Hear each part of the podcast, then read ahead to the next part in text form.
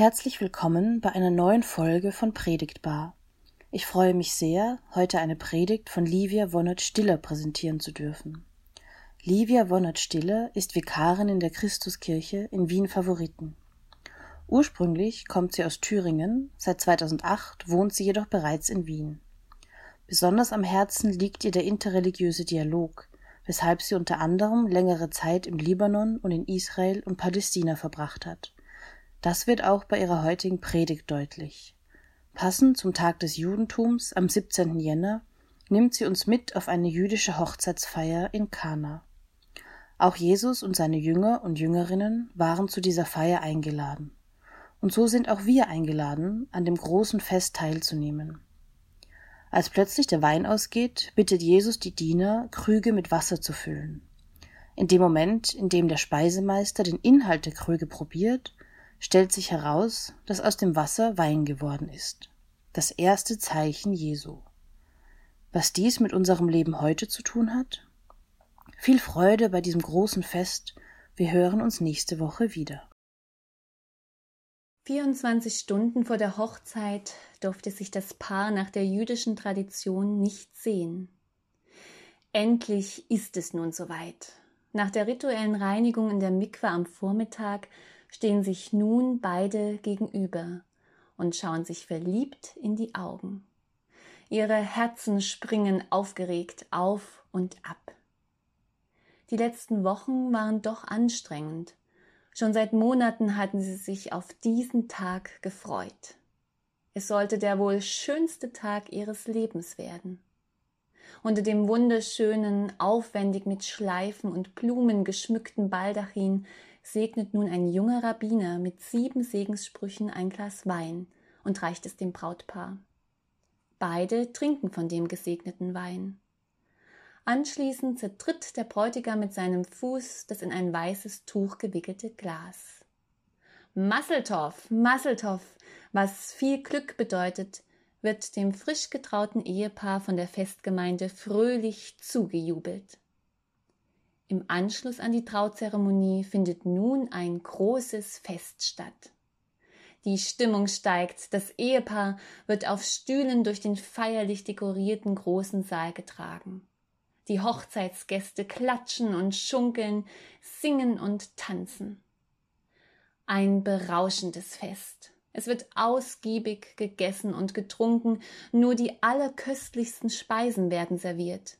Der Wein wird großzügig und reichlich von dem aufmerksamen Gastgeber nachgeschenkt. Lachaim, sprechen sich die Gäste beim Anstoßen zu. Lachaim, das heißt auf das Leben.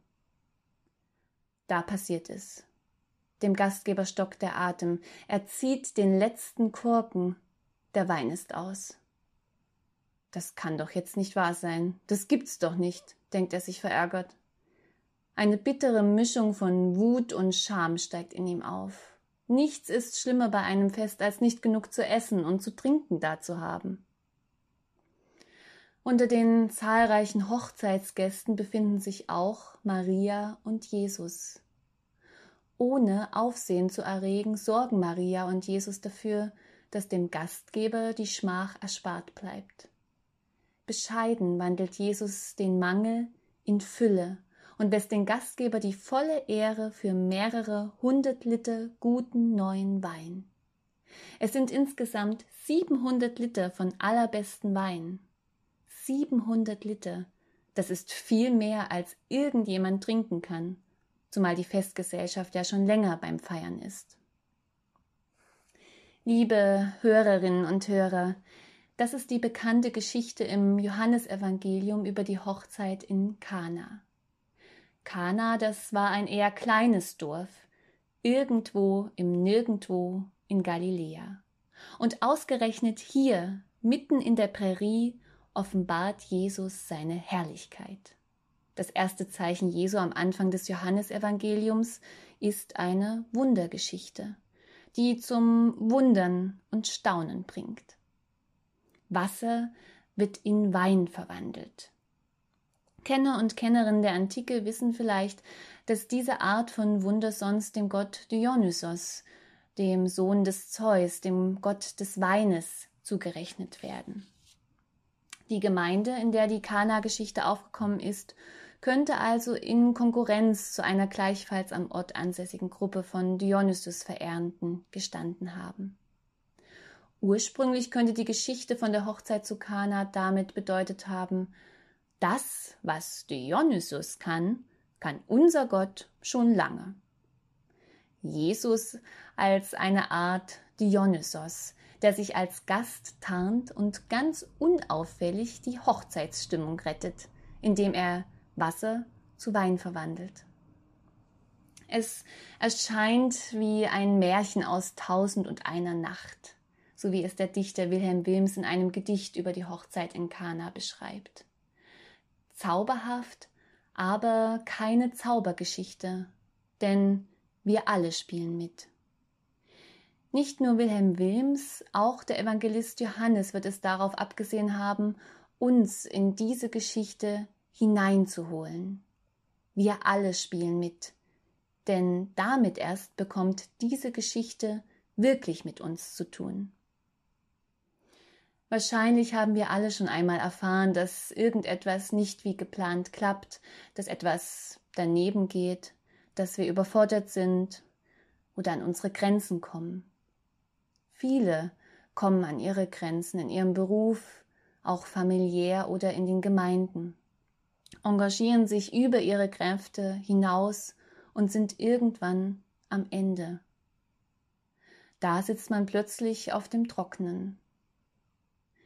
Das Bild der leeren Weinkrüge erinnert an das Bild eines sich oftmals vielleicht auch leer anfühlenden Lebens. In unserem Leben können die Krüge leer sein und wir haben Durst nach Leben, nach echtem Leben, nach tiefen Gefühlen, Durst nach ein bisschen Sicherheit und Halt. Stattdessen ist da Trockenheit, Lustlosigkeit und Müdigkeit. Wo ist die Leidenschaft? Wo ist die Begeisterung? Wo die Freude? Wo ist die erste Liebe? Wo das große Glück? wenn die Krüge unseres Lebens leer sind, wenn unsere Möglichkeiten ausgeschöpft sind, was tun? Füllt die Krüge mit Wasser, fordert Jesus die Bediensteten auf der Hochzeitsfeier auf.